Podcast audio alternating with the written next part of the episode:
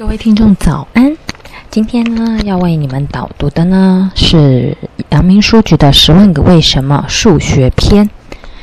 今天的主题是为什么放大镜不能把脚放大？我们看到老人家看报纸啊、读书，往往会戴上老花眼镜，或者是拿一面放大镜。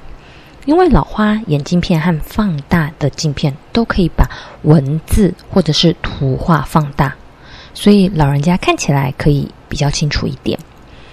放大镜的确是可以把任何东西放大几倍、十几倍，甚至几十倍。如果要放大几千、几万，甚至几亿倍的话，还可以用显微镜或者是电子显微镜。可是有一件东西。却无论如何也放大不了，你猜这是什么呢？这就是几何学里所用到的角。角的使用价值很大，测量和设计机器都需要用到它。角是由一点所引发两条射线组成的，譬如 AOB 角就是由两条射线 OA 和 OB 组成的。角的大小是指同一点所引两条射线张开的程度。我们已经知道一个角的大小是用几度、几分、几秒来表示的。例如，有一张图，你在上面画一个角度是三十度，在放大镜下看起来它还是三十度。你可以用量角器放大镜片去量，不多不少。仍旧是三十度。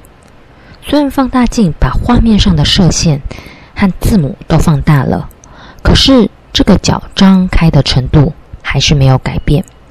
为什么呢？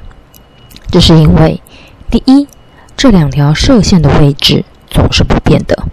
OB 占有水平的位置，放大之后仍旧占着水平的位置。OA 原来是这样的斜着。放大之后，它还是斜着，所以张开的程度是不变的。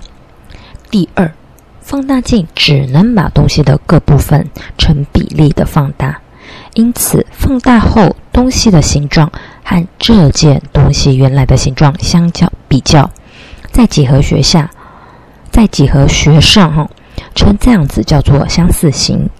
根据几何学里面的定理，相似形的对应角相等。